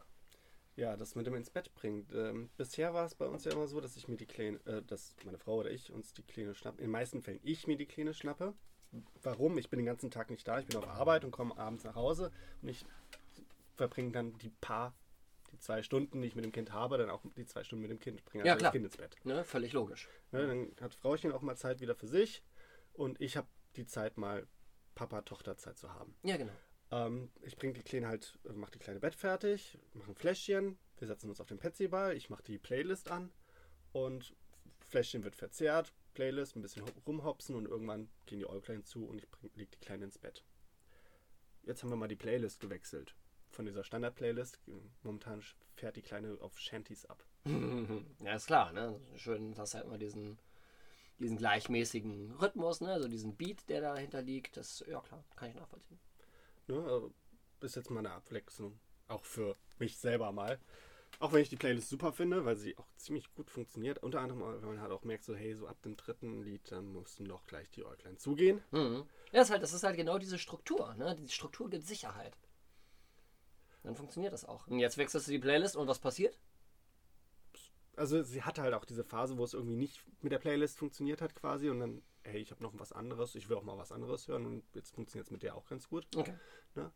Aber, ähm, das, Aber ist das, ist ja schon, das ist ja schon ziemlich positiv, dass sie so schnell auf so eine Änderung dann auch reagiert, weil das heißt, es ist eine innere Struktur vorhanden, die das überhaupt möglich macht, dass solche Änderungen sie nicht völlig aus der Bahn werfen. Das ist ja positiv. die Das ist Frage, die sich positiv. mir halt stellt, ist irgendwann muss dieses System mit dem Musik hören und so weiter ja auch rumflippen, weil ich meine, sie ist jetzt auch an dem Punkt, dass sie Interesse an, an Büchern hat. Mhm. Dass äh, die, die Großmutter liest ihr regelmäßig mal aus, aus Kinderbüchern vor und die Kleine greift selber nach den Büchern, also Fühlbücher und, und die Bücher, wo du dran ziehst und dann Ja. ploppt irgendwas auf und so. Und äh, wir haben auch so ein, so ein Buch, wo die Tierstimmen nachgemacht werden. Die Kleine fängt jetzt auch an, gack, gack, gack zu machen. Oder auch andere Geräusche. Also, wow ist es nicht ganz, aber sowas ähnliches. Und manchmal macht sie jetzt halt auch so Monstergeräusche. Hm. So, "Wah!" Oder auch den Delfin, wo sie da so. wo wir alle dastehen und denken so, was stimmt mit dem Kind nicht? Ist alles in Ordnung? Und danach lacht sie und wenn sie momentan lacht, dann macht sie so ein schnaubendes Geräusch aus der Nase heraus. Und ich weiß nicht, ob man das jetzt gehört hat, aber das ist. Und dann kichert sie. Also sie hat dann in dem Moment voll die Aufmerksamkeit bekommen, die sie haben möchte. Ah. Ja, aber äh, das Bett kriegen, ins Bett bringen muss, glaube ich, irgendwann bald dann mal so eine Wendung kriegen, dass halt auch jemand anderes das Kind ins Bett bringen kann, Mhm. damit auch Papa und Mama mal abends weggehen können. Und Mhm. ich weiß noch gar nicht, wie man so eine Übergabe an der Stelle macht oder wie diese Änderung in Zukunft dann aussehen soll. Mhm. Ich meine, das System hat bisher ja ganz gut funktioniert mit der Musik. Das ist halt das, das ist halt das Ding. Wenn es diese etablierte Struktur gibt, sind solche Übergänge wesentlich oder solche Übergaben quasi viel, viel leichter, weil solange sich die Person, die das Kind ins Bett bringt, an genau sklavisch an diesen Ablauf hält, fällt es dem Kind wesentlich leichter zu akzeptieren, dass das halt jetzt eine andere Person ist, die es ins Bett bringt, weil der Ablauf ist derselbe. Wenn die Person, die das Kind ins Bett bringt, einen komplett anderen Ablauf fahren würde, würde das wahrscheinlich nicht funktionieren. Und das ist so der Punkt, wo ich nicht weiß, ob meine Schwiegermutter das, wenn wir nicht da wären, das genauso machen würde. Das müsstest du halt ganz klar mit absprechen. Geht nicht anders. Also dann einfach zu sagen, so, nee, es ist wichtig, dass das Kind diese Routine hat, weil wenn es diese Routine nicht hat, dann wirst du die nicht, dann wird es nicht funktionieren. Weil ich meine, das, das, wie ihr es macht mit dem Kinder vorlesen und so weiter, das ist jetzt, das haben wir nicht gemacht, weil das einfach bisher bei dem Kind nicht gezogen hat. Klar, Aber logisch. ich glaube, dass es halt das ist, wo es irgendwann hingehen muss. Ah, das sowieso, also äh, ist ja auch aus Sprachförderungsgründen ist ja Vorlesen und so weiter super, super wichtig. Ähm, und wir machen das ja ganz viel mit unserem Kind. Wir lesen dem ja ständig vor. Also nicht nur abends, sondern auch tagsüber und zwischendurch mal und so weiter. Und das ist halt auch für die Sprachförderung einfach immens wichtig, dass viel vorgelesen wird. Also vollkommen egal, ob das Kind das schon wahrnehmen kann oder nicht, aber dass es halt schon ein Interesse daran entwickelt, ist ja schon da. Ne, also da dann auch wirklich anfangen sozusagen so, hey, bevor wir jetzt unseren Einschlafprozess starten, lesen wir vorher noch ein Buch. Und dann startet der Prozess des ins Bett, des ins Bett bringst. Und irgendwann bewegst du das halt nach hinten und sagst, es gehört jetzt zum Ablauf des ins Bett bringst dazu. So, wir ziehen uns vorher um, dann lesen wir ein Buch, dann machen wir die Playlist auf dem Festival und so weiter und so fort. Also, dass man das dann Stück für Stück da so rein integriert. So. Und jetzt, wie du es halt gerade gesagt hast, mit dem, dass ich ja die Playlist geändert habe und dass das trotzdem funktioniert, Ist ein gutes Zeichen. ich glaube, dass es gar nicht mal an der Musik liegt, sondern ich glaube, dass wenn dann der essentielle Punkt dieser Petsyball ist. Das kann natürlich auch sein. Ja, dass es die, die Bewegung ist. Ne? Also es ist, halt, es ist halt eine Konstante da, die sich nicht ändert, egal was du sonst drumherum machst. Und ich glaube, das ist ganz zentral. So, dass es irgendwas hat, woran sie sich festhalten kann, so, das ist immer so. Das ist immer so. Ich bin immer auf diesem Ball. Und dann läuft Musik. Dann ist auch egal, welche Musik läuft, sondern es wird einfach nur so, ich bin auf diesem Ball, alles ist gut und es läuft nebenbei Musik. So. Und dementsprechend, anstatt dass dann vielleicht Musik läuft, ist es dann Papas Stimme, die vorliest oder was auch immer. ne? Also ich glaube, da funktionieren diese Übergänge wesentlich leichter, weil da irgendwie diese innere Struktur einfach auch da ist. Also ich glaube, das kann man mal ausprobieren. Am besten irgendwie an einem Wochenende, wo du nicht am nächsten Tag um sechs aufstehen musst oder so. Wo du halt sagst, wir nehmen uns jetzt auch mal die Zeit, diesen Prozess auch mal zu verlängern und zu sagen, okay, das ins Bett bringen dauert jetzt nicht eine halbe Stunde, sondern eine Dreiviertelstunde oder was auch immer. Ne, dass man dann halt sagt, irgendwie, wir probieren jetzt mal was Neues aus, aber ganz, ganz vorsichtig. Wir integrieren das Stück für Stück und gucken mal, was passiert. Und wenn es nicht funktioniert, gehen wir zum alten Ablauf zurück und probieren es am nächsten Tag nochmal oder was auch immer. Das kann man dann am Wochenende ganz gut machen. 6 Uhr aufstehen ist für mich ausschlafen. Hm. Ja. Ja. Ähm, ja, ähm, Weihnachten. Weihnachten Ja. steht vor der Tür. Genau, jetzt noch so, weil wir ja jetzt dann mit dieser Episode auch schon im Dezember sind. Ne? Eure Weihnachtsvorbereitungen laufen wahrscheinlich schon. Ne? Es wird geschmückt, Beleuchtung überall, Weihnachtslieder überall. Ich bin schon gewammt für dieses Jahr. Ne? Mein Zug ist schon abgefahren. Weihnachten ohne Kinder ist nix. Weihnachten, ist ohne, eher, ohne Kinder macht auf jeden Fall wesentlich weniger Spaß. ja, also ich meine, Weihnachten ohne Kinder ist so, Frau und Mann schenken sich irgendwelche lieblosen Geschenke gegenseitig so, hey, hier hast du eine CD. Oh, es ist, sind die Weihnachtslieder von Christina Aguilera. Die Frau kriegt ein Geschenk. Die grüne Schleife verrät. Es ist was Einfallsloses von Douglas. Der Duft von Christina Aguilera.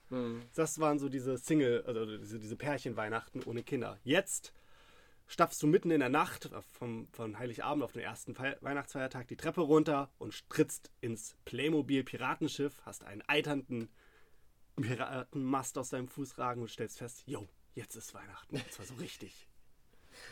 Ja, also wir haben auch, wir haben auch überhaupt keinen Weihnachtsbaum oder sowas bei uns zu Hause gehabt zu Weihnachten, weil wir halt beide eigentlich nicht so die Weihnachtsfans waren und da halt auch nicht wirklich eine Relevanz gesehen haben. Warum sollen wir uns so einen Baum irgendwie dahinstellen für uns zwei? So, nur damit die Katzen da drin rumspringen und alle Christbaumkugeln kaputt machen. Dem Hund ist es eh völlig scheißegal. So, warum machen wir das? Ähm, und haben da halt nicht so sonderlich viel Sinn da drin gesehen, weil wir gedacht haben, naja, unsere, irgendwie unsere Eltern, zu denen wir dann irgendwie zu Weihnachten fahren, die haben ja dann einen Baum. Das heißt, da ist dann irgendwie Weihnachtsdeko und Dings und keine Ahnung, wir hängen ja auch keine Lichter oder was in die Fenster und so weiter. Das machen wir ja auch nicht. Ähm, das hat jetzt erst angefangen dann, als dann das Kind geboren war, wo wir dann gesagt haben, so okay, jetzt haben wir ein Kind, jetzt sind wir eine Familie. Das heißt, jetzt kann man auch so ein bisschen irgendwie einen Baum aufstellen, weil für das Kind ist es halt einfach schön.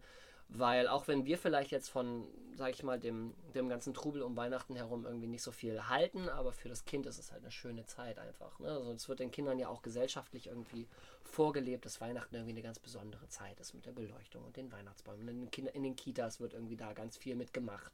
Tannenzweige und Weihnachtsdeko und Nikolaus und Dings und keine Ahnung. Da passiert ja ganz, ganz viel in diesem Monat, was, was halt für die Kinder irgendwie schön ist einfach auch. Und deswegen haben wir gesagt, okay, dann legen wir uns auch einen Baum zu und schmücken den auch schön. Und unser Kind wird halt jedes Jahr irgendwie älter und nimmt das halt eben so als Konstante im Jahr wahr. Also Weihnachten ist was Besonderes. So. Der Weihnachtsbaum. Ja. Für den Weihnachtsbaum gibt es ja drei Varianten, würde ich mal behaupten. Es gibt den echten, Ja, es gibt den Plastik-Weihnachtsbaum ja, und es gibt diesen stilisierten, nachgeahmten Weihnachtsbaum. Zum Beispiel, als, als Beispiel diese Sachen, die du an die Decke hängen kannst, das aussieht wie so ein Mobile und dann durch die Form diesen Weihnachtsbaum quasi darstellt, diese einzelnen Kerzen, wenn du es Ja. als Mobile so an die Decke hängen kannst. So sehr, sehr postmodern Ja. quasi. Ja. So, und was würdest du oder favorisierst du? Ähm, also ich persönlich favorisiere gar keinen Weihnachtsbaum. So, ich, aber ähm, es ist halt schöner, wenn man einen echten Baum hat, weil der halt, das ist äh, auch sensorisch, irgendwie ist da mehr. So, der riecht dann Auch auch. den Rest des Jahres Tanne über. Und, ja, auch den Rest des Jahres, über, wenn man überall noch die Nadeln findet. Ähm, aber der riecht dann halt eben auch nach Tanne und äh, dann irgendwie, wenn der hübsch geschmückt ist, sieht er auch gut aus. Muss ich dann auch mal neidfrei irgendwie zugestehen, dass Weihnachtsbäume, die schön geschmückt sind, auch gut aussehen. Ähm, Könnte der Plastik theoretisch auch, wenn er gut gemacht Pla ist? wenn, der, wenn der Plastikbaum gut gemacht ist, kann der auch, wenn der dekoriert ist, schön, schön aussehen, aber da hast du halt nicht dieses, diesen Geruch irgendwie im Raum. Den Gibt's müsstest du irgendwie, für. genau, dann gibt es ein Spray für, dann sprühst du den ganzen Baum mit Tannengeruch ein. So. Muss kein also- Euro für fallen. Es ist halt irgendwie so die, das Zweischneidige, irgendwie, was so Nachhaltigkeit angeht und so weiter und so fort, weil dann irgendwie, weil so ein Weihnachtsbaum, der in die Bude passt, das ist ein ganz junger Baum, aus dem hätte mal was Vernünftiges werden können und wird dann Ein Stuhl. irgendwie, ja, ein Stuhl zum Beispiel, ja, oder ein Schrank. Äh, Pellets. oder halt einfach ein Stück Wald. So, äh, wäre es nicht schön. Wir haben schon irgendwie Holzprobleme ohne Ende, weil irgendwie unsere ganzen Wälder halt einfach sterben. Und also der, der, der Nachka- Nachhaltigkeitsmensch in mir sagt, eigentlich sollten wir aufhören, irgendwie massenhaft Bäume, kleine junge Tannenbäume abzuholzen, damit wir uns irgendwie so einen toten Baum in die Bude stellen können und dann den, den Leichnam dieses Baums dann irgendwie mit Glitzer zu behängen. So, ähm, Deswegen, eigentlich aus Nachhaltigkeitsgründen tendiert man dann doch schon eher Richtung unechter Baum, aber unechter Baum ist halt auch wieder aus Plastik und Dings und keine Ahnung was so. Also es ist ganz, ganz schwierig. Ich glaube, ich persönlich, aber ich bin halt auch so ein, so ein Typ, ich würde halt so einen Art Deko-Baum oder so einen postmodernen, stilisierten Baum, fände ich persönlich total cool, weil es dann ein paar echt coole Designs gibt, meiner Meinung nach. Aber ich glaube, das kriege ich bei meiner Frau und auch bei meinem Kind würde ich das, glaube ich, einfach nicht durchkriegen, irgendwie so einen Baum da hinzuhängen. Vorschlag für die Grätsche. Was hältst du denn davon, eine Babytanne, also so eine richtige kleine Babytanne zu nehmen, die in einem großen Topf einzutopfen? Und den danach. Ja, und den je, nein, nein, jedes Jahr zu behalten. Ja. Wie das finde ich eine coole Idee. wie er jedes Jahr größer ja. wird und irgendwann kommt dann dieses Jahr, in dem es heißt, er ist zu groß für die Wohnung, er bleibt in Zukunft draußen. Und dann dekorieren wir halt draußen. Finde ich eigentlich eine coole Idee. Dann so eine kleine Tanne im Topf. Hm. Ich glaube, da wäre meine Frau auch voll dahinter. Meine Frau ist halt mit dem 2 Meter Weihnachtsbaum jedes Jahr, der irgendwie überquillt mit Dekorationen. Keine Ahnung, ist sie halt groß geworden, weil ihre Mutter ist halt der totale Weihnachtsbaum-Fan. Und die macht sich da auch richtig Mühe, irgendwie einen hübschen Baum zu holen. Der muss dann auch perfekt sein. Ja, und dann wird der irgendwie super aufwendig dekoriert, auch jedes Jahr mit einem anderen Farbschema. Da werden dann verschiedene Farbschemata dann durchge durchrotiert über die Jahre. Dann ist er mal weiß, dann ist er mal rot-weiß, dann ist er mal nur rot. Und dann irgendwie tausend Kugeln irgendwie in der Garage, die man dann auswählt und keine Ahnung was. Äh, Dass der ganze Baum halt von oben bis unten durchgestylt ist und keine Ahnung was. So, das kennt sie halt so. Und dementsprechend ist natürlich ein großer Baum, erinnert sie halt sehr, sehr stark an Weihnachten zu Hause. So. Aber so hättest du halt quasi einen Baum, der mit dem Kleinen mitwächst. Das fände ich halt, glaube ich, echt cool. Ich glaube, da, da werde ich mit, mit meiner Frau mal drüber sprechen, dass man da eventuell mal in diese Richtung mal guckt, dass man da irgendwie das mal macht. Weil das finde ich eigentlich echt eine coole Idee. Tatsächlich. So ein, so ein nachhaltiger Baum, der dann halt nachher im Garten gepflanzt wird und dann nächstes Jahr wieder rausgeholt wird und dann wieder eingepflanzt oder keine Ahnung was. Oder, ne? Das finde ich tatsächlich echt cool. Ihr hättet auch den Platz. Und wir hätten halt auch den Platz im Garten. Im genau. Zweifelsfall, wenn ihr nicht ganz an den Rand packen wollt, wegen Grundstücksgrenze, ihr habt Hm. doch da eh schon so eine Kräuterspirale aufgebaut. Gegenüber davon könntet ihr auch, auch so ein Ja, Ding klar. anfangen. Definitiv. Nee, finde ich eine coole Idee. Werde ich, werde ich, werde ich meiner Frau mal vorschlagen. Ja. Aber in jedem Fall, Weihnachten mit Kind macht einfach wesentlich mehr Spaß als Weihnachten ohne Kind. Das ist einfach eine Feststellung, die die letzten Jahre so für mich so gezeigt haben. Ich habe tatsächlich, ich war vorher, ich bin überhaupt kein Weihnachtsfan. Ich mag diesen ganzen Trubel nicht und dem ganzen Dings und dann irgendwie hast du eine Liste an Leuten, denen du irgendwie was schenken möchtest oder musst oder keine Ahnung was. Und ich schenke unheimlich gerne. Ich habe unheimlich viel Spaß daran, Leuten Dinge zu schenken, die, die ihnen Freude bereiten. Das macht mir sehr, sehr viel Spaß. Zu Geburtstagen und so weiter und so fort. Investiere ich da auch sehr, sehr viel Energie. Aber irgendwie, weiß ich nicht. So, Weihnachten ist halt irgendwie so heuchlerisch, finde ich, ganz oft. Ich habe Und das mag ich nicht. ich hab irgendwann aufgehört, mir Sachen zu wünschen. Verstehst du, was ich meine? Dieses, ich weiß nicht, man, man hatte eine Wunschliste und. und Nee, ich finde das ganz wichtig. Ich finde, wenn ich, wenn, wenn mir jemand schon was schenkt, dann schenkt mir was, was ich wirklich haben will. Weil das Schlimmste ist, wenn du dann irgendwie was geschenkt bekommst, machst es auf und denkst, äh, was soll ich mit der Scheiße? so, Es dann lieber schlimm, aber Geld es- schenken. Ja. Dann lieber Geld schenken. Ja, aber Geld ist ja, Geld ist ja noch dürfer, finde ich persönlich. Ich finde Geld super. Nee, ich, ich habe irgendwann aufgehört, tatsächlich aufgehört, mir Sachen zu wünschen, weil ich auch irgendwann dieses Level hatte, wo ich festgestellt habe, wenn ich irgendwas haben will, dann hole ich es mir einfach und Punkt. Ja, Ne? klar. Und wenn ihr mir eine Freude machen wollt, ich habe mal so ein paar Wünsche so mal rumgereicht, so, so wo, wo ich sage so, hey, das, das tut niemandem weh, zum Beispiel Luft. Ich habe tatsächlich gesagt so, hey, schenkt mir doch Luft. Und zwar gibt es diese, diese Schadstoff-Wertpapiere da. Okay. Und, Dass du saubere Luft quasi kaufen kannst. Ne, Die, die Industrie muss ja jedes Jahr für ihre Schadstoffabgaben Geld bezahlen. Und das in Form von solchen, hey, so und so viel Kubikmeter oder Tonnen, was auch immer, an Feinstaub und so weiter, kosten so und so viel. Und das kann man tatsächlich kaufen in Mhm. Deutschland. Da gibt es extra Börsen und Mhm. die das handeln. Und das kannst du auch Privatpersonen kannst du das kaufen. Und wenn Privatleute die Dinger kaufen, dann sind die sind ja begrenzt pro Jahr. Ja. Dann muss die Industrie halt entweder anschließend Strafe zahlen oder aufrüsten. Hm. Aber irgendwie ist, hat das bei den Leuten nicht gezündet, die dachten, ich wollte sie verarschen. Vielleicht, weil ich mir im Jahr vorher eine Kabeltrommelwurst gewünscht habe. Okay. Aber hey, oder ein, ein Kalender mit beruhigenden Bildern von Broten. beruhigenden Bildern von Broten. Du kennst diesen Kalender nicht, der war voll cool. Nein! Das... Okay, cool. Alles klar. Heißen Teigwaren, Teigwaren, weil sie einmal Teig waren. ja, Ja, nee, das war ich irgendwie will jetzt auch einen Kalender mit beruhigenden Bildern von Broten. Das finde ich gerade total super cool. ey. Boah, Ja. ey, dieser Toast sieht total relaxed aus. So. Es sind halt Brote. Da war jedes Jahr ein anderes Brot. Mal aufgeschnitten, mal eine Brezel. Das war natürlich ein bisschen verwirrend, weil das diese Form dann nicht ganz so beruhigend war, aber Es hätte so eine, so eine, äh, so eine Mobius-Schleife Brot sein sollen und keine Brezel, ja. Ah, wie gut. Äh, beruhigende Brote, oh Mann. Äh, beruhigende ja, cool. Bilder von Broten. Nee, da bin ich irgendwie, glaube ich, ganz äh, Kapitalist. Ich tue mir tatsächlich Dinge auf meine Wunschliste, die ich haben will, so, die ich mir sonst auch selber kaufen würde, aber ich musste mir halt nicht selber kaufen, wenn mir jemand anders das Ding kauft. ähm, aber tatsächlich versuche ich auch bei diesen Geschenkesachen immer auch so ein bisschen praktisch zu denken, weil ich bin nicht in der Lage, mir selber pragmatische oder praktische Geschenke zu kaufen. Wenn ich mir Sachen kaufe, dann sind das nutzlose Dinge, die kein Schwein braucht, die ich aber unbedingt haben will. Ich bin nicht ein Typ, der in der Lage ist zu sagen, okay, ich sollte mir vielleicht mal neue Hosen kaufen. Weil ich könnte das Geld, was ich für eine neue Hose investiere, auch in, in ein nutzloses Gadget, was ich haben will, stecken. Nutzlo Und deswegen sind Weihnachten ist immer eine gute Gelegenheit, um mir mal eine neue Hose zu schenken.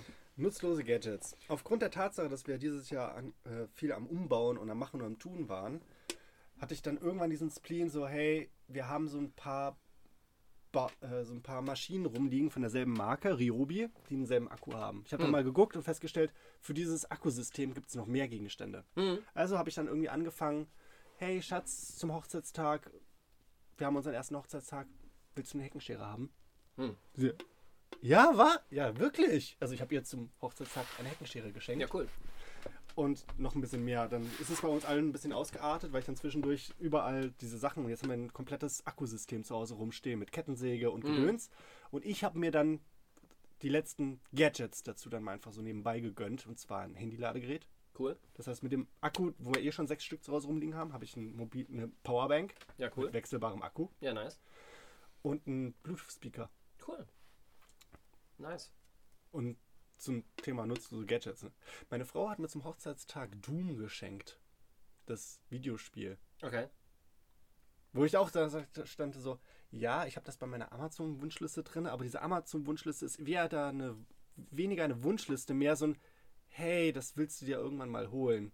Liste, so eine, Das ist mehr so eine Merkliste. so eine, so eine, so eine Liste einfach, die quasi auch irgendwann veraltet, weil man sich so denkt, so, ja, ach gut, sie ist halt einfach drauf, das Ding. Wer weiß. ne? Es sind teilweise Sachen drauf, die es schon gar nicht mehr gibt. Ja. Ich habe meine Liste jetzt auch irgendwie, meine, meine Wunschliste mal aktualisiert und mal Sachen rausgeschmissen, die ich mir entweder inzwischen schon selber geholt habe oder die es gar nicht mehr gibt oder die ich eigentlich nicht mehr haben will und keine Ahnung, was jetzt mal bereinigt. Und habe dafür jetzt ganz viele so Sachen draufgesetzt wie, oh, es gibt irgendwie so ein Handbuch für Erzieherinnen und Erzieher, irgendwie, wo die wichtigsten Sachen irgendwie so drinstehen, so ein fettes Handbuch, was dann ins Regal kommt, wo man immer wieder Sachen nachschlagen kann und keine Ahnung was. So, da sehe ich halt, da werde ich ständig, das werde ich ständig gebrauchen können. So. Aber das müsste ich mir ja selber kaufen und ich kaufe mir ja keine Sachen, die praktisch sind. Also setze ich auf meinen Wunschzettel. Du wirst lachen. Ne? Zum, zum, zum tatsächlich, zur tatsächlichen Hochzeit habe ich von meinem Schwiegervater einen digitalen Messschieber bekommen. Was ist ein digitaler Messschieber? Das ist ein Teil, mit dem du Durchmesser oder Ja. Längen messen kannst. Nur, dass er halt eine kleine Digitalanzeige hat. im 0,0. Statt, dass du das halt ablesen können musst. Genau, also Ja. null- im Bereich äh, bis 0,1 Millimeter. Ja. Ziemlich genau. Die Dinger sind schweineteuer, wenn du sie halt sehr exakt haben möchtest. Hm. Äh, das Ding hat so knapp 300 Euro gekostet. Uh. Und in dem Job, den ich jetzt arbeite, brauche ich das Teil nicht. Weil die Teile alle so groß sind, Ja, das dass die Toleranzen einfach So groß auf sind, 0,1 Millimeter Ja. reduziert sind, Ja, krass. so dass ich halt einfach mit riesigen Messschiebern durch die Gegend renne, wo halt auch teilweise halt dann, weil ich ja sowieso alles mit Schwindung baue und diese Messschieber schon die Schwindung mit in der Skala drin haben. Hm. Ne, das ist 1%, 2% und so weiter, ist schon alles auf der Skala drauf, dann muss ich nur umdrehen, Hm. teilweise. Ist schade. Ja, Ist wirklich schade. das ist schade. Und dann habe ich noch so überlegt, so an Universalwinkelmesser. Und jetzt stehe steh ich jede Woche da und denke mir so, fuck, so ein Universalwinkelmesser, das wäre es jetzt eigentlich. Tja. Steht das nächste auf der Liste. Ja, nee, aber äh, Weihnachten ist äh, auf jeden Fall eine, eine ganz witzige Zeit, irgendwie, weil es so, also zumindest für mich jetzt, weil es so paradox ist. Auf der einen Seite, ich selber bräuchte Weihnachten nicht. So, ich brauche keinen Anlass, um mir Sachen schenken zu lassen und anderen Leuten Sachen zu schenken. Ich könnte auch jeden anderen Tag festlegen, wäre mir prinzipiell egal. Ich mag das ganze Übertriebene nicht und dieses Heuchlerische nicht, so dass alle so tun, oh, wir sind jetzt alle, ja, wir sind jetzt, wir müssen jetzt alle besinnlich sein, weil es ist jetzt eine besinnliche Zeit und das mag ich alles nicht. Aber diese, Aber auf der anderen Seite ist es halt Weihnachten mit Kind und die strahlenden Augen des Kindes und dem Kind irgendwie ein Geschenk machen, worauf er sich schon ein ganzes Jahr gefreut hat. Weihnachten mit Kind ist einfach, hat eine ganz andere Qualität. Und dann ist halt auch einfach, da kommt so, das ist Familie. So, da fühlt sich auch wie fühlt sich auch wie Familie an, weil man so diese ganzen Klischees irgendwie hat, die man sonst das eigentlich blöd findet, aber in dem Kontext auf einmal sind sie gar nicht mehr so blöd. So, und dann ist Weihnachten auch schön. Und dann freue ich mich auch über Weihnachten. ich würde tatsächlich gerne mal wieder auf den Weihnachtsmarkt gehen, weil früher war ich. Boah, habe ich gar kein Fan von. Habe ich schon immer gehasst. Oh. Ja, aber mir geht es gar nicht um den Weihnachtsmarkt, sondern ich war früher immer ganz gerne an diesem einen Glühweinstand und habe mir da regelmäßig einen, Glüh einen Glühwein geholt, Hm. weil ich ja immer durch die Stadt durch musste. Und also zu das war so ein Feierabendritus quasi auch Mhm. so ein bisschen. Oder habe mich dann mal am Wochenende mal mit Freunden dort an diesem einen Glühweinstand getroffen und dann gequatscht und so. Und da will ich schon ganz gern mal wieder. Aber hm, Weihnachtsmarkt an sich, ja gut, die Fressstände und so weiter, da hat man schon mal wieder Bock, irgendwie so eine Bratwurst zu essen. Wenn ich eine Bratwurst essen will, kaufe ich mir Bratwurst im Rewe, mach dir selber. Ist ja fies.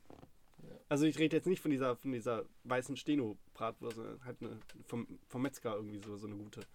Aber äh, wir waren jetzt mal vor einiger Zeit auf einem äh, Mittelaltermarkt, wo das halt auch mit den Abständen und so weiter funktioniert hat und das auch mit Kinderwagen und so und das war ganz cool. Hm. Das Witzige an dem Weihnachts an diesem Mittelaltermarkt war, man musste am, am Eingang Eintritt zahlen, Hm.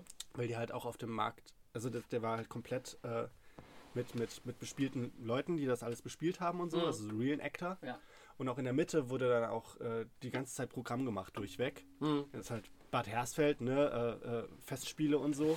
Ja. Das, da gibt es schon eine Community. Hm. Ich bin auch der festen Überzeugung, so ein paar Jungs von denen, die da rumrennen, die, die machen auch bestimmt auch Lab und die kennst du auch bestimmt. Definitiv, definitiv. Ne? Ich kenne eine ganze Menge Leute, die Bad Hersfeld da dabei sind. Auf jeden Das, Fall. Da war so, Ja, ja. so ein Klischee an Leuten, die da teilweise rumgelaufen sind, wo ich mir dachte so, die kennen bestimmt Dennis. Wahrscheinlich. Ah. Ähm, ja, also so, so, so ein Markt mit Kind ist dann schon irgendwo eigentlich ganz geil, so mit dem Kinderwagen und so. Ja, klar, auf jeden Fall. Also alles, wo, was man halt gemeinsam mit dem Kind machen kann, ist automatisch witziger, spannender oder schöner als ohne Kind. Weil du ganz viel durch die Augen des Kindes wieder so ein bisschen ähm, deine ursprüngliche Faszination oder deine ursprüngliche Liebe, die du dafür vielleicht mal gehabt hast, irgendwie die vielleicht über die Jahre so ein bisschen zynisch verloren gegangen ist, irgendwie dann wiederfindest, weil das Kind es auch halt toll findet. Und alles, was das Kind toll findet, ist prinzipiell erstmal super. Bist du desillusioniert in allem? Nö, das nicht, aber äh, es gibt halt einfach Sachen, die mich nicht kicken, die ich dann mache, weil das Kind daran eine Freude hat und dann freue ich mich halt darüber, dass mein Kind sich freut. So, ich bräuchte es selber für mich nicht, aber ich finde es schön, dass mein Kind da Spaß dran hat. Und auf dem Weihnachtsmarkt kriegen mich auch mit Kind keine zehn Pferde. So, ich, hab, äh, ich bin da sehr stolz drauf, dass ich seit, weiß ich nicht, fünf oder sechs Jahren auf keinem einzigen Weihnachtsmarkt mehr gewesen bin und es bisher immer vermieden habe, da wieder hinzugehen, weil mich nervt das. Mich nervt Weihnachtsmarkt. Noch ein paar Weihnachtsanekdoten, so aus deiner Kindheit. Na, ich weiß nicht, wir sind ja schon eine Stunde drin. Meinst du, wir Fünf sollten noch Minuten was? Okay, fünf Minuten geben wir uns noch. Okay. Äh, zwei, zwei lustige Sachen. Also einmal zum Thema Weihnachtsbaum. Als ich ganz klein war, hatten wir noch einen kleinen Weihnachtsbaum mit echten Kerzen. Hm. Irgendwann kam dieser D-Day, Mhm, dann gab es nur noch elektrische Kerzen. mhm. Und ich habe zu irgendeinem Weihnachten, als ich ganz klein war, eine Carrera-Bahn geschenkt bekommen. Aber bevor, also ich habe sie mit meinen Eltern zusammengebaut, aber musste dann ganz dringend ins Bett. Mhm. Am nächsten Tag war die Carrera-Bahn kaputt. Hm. Da haben meine Eltern die ganze Nacht durch Carrera-Bahn gezockt, bis das ganze Zeug irgendwie abgenutzt war. Ja, doof. Ich habe aber im Jahr darauf wieder eine gekriegt. Nee, Weihnachtsanekdoten äh, finde ich einmal einer der Klassiker. Es wäre, also unsere Generation erinnert sich noch an die, an die, auch die elektrischen Kerzen schon, wo du, wenn du eine so ein bisschen rausgedreht hast, dann ging der In ganze Reihe. Baum aus. Ne, dann waren ja alle in Reihe geschaltet. Und dann herauszufinden, Welche ist es? welche war es. Am nächsten Jahr. Ja, am nächsten, aber auch am nächsten Tag alleine schon. Okay, irgendjemand hat abends das Ding ausgedreht, keiner weiß, welche Kerze es war und jetzt wird dann an jeder Kerze so ein bisschen genuppelt, bis man dann irgendwie die Kerze gefunden hat, die es war. Äh, das war schon immer sehr, sehr witzig auf jeden Fall. Äh, die Zeiten sind ja glücklicherweise auch vorbei. Äh, Dank Fernbedienung Ja, dank Fernbedienung. oder ähm, Stecker ziehen. hm. Aber ansonsten, ähm, Ich äh, bin glücklicherweise nicht in einer Familie aufgewachsen, die der Meinung waren, sie müssten irgendeinen bekannten Onkel, Freund oder keine Ahnung was in ein Weihnachtsmann-Kostüm stecken, dass der dann irgendwie zu Weihnachten aufkreuzt und Geschenke verteilt. Weil das hat mich als Kind schon immer genervt. Entweder ich fand es gruselig oder ich fand es einfach nur unnötig. Da meine Eltern Franken sind, gab es immer das Christkindl. Hm. Ja. Was sowieso absurd ist. Warum sollte das Christkind Geschenke verteilen? Aber ja.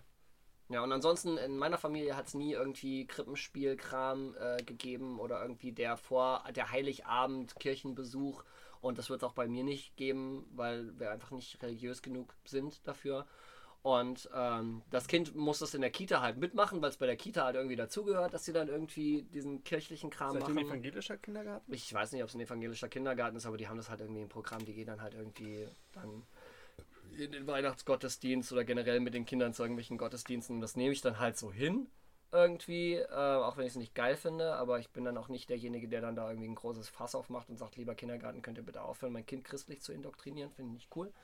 Ähm, das gleiche gleich ich dann im Zweifel zu Hause aus, indem ich es dann halt entsprechend, äh, dann, wenn das Kind irgendwie fragt, dann auch in dem entsprechenden Rahmen gebe und sage, Da hatte ich jetzt mit meiner Mutter einen ganz fiesen Disput. Ähm, meine Mutter ist jetzt übers Alter hinweg immer christlicher geworden, als sie es früher war.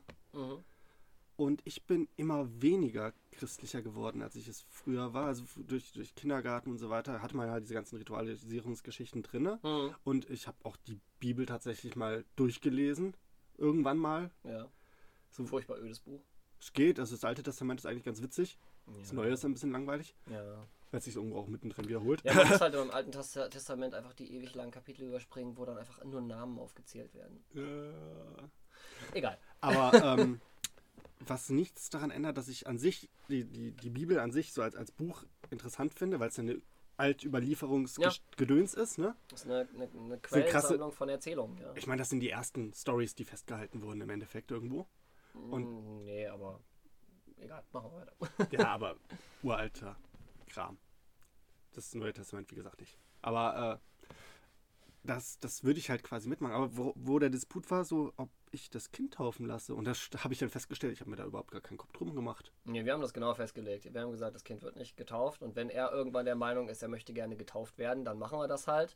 Aber er soll das entscheiden. Ich möchte nicht für mein Kind entscheiden, woran mein Kind zu glauben hat.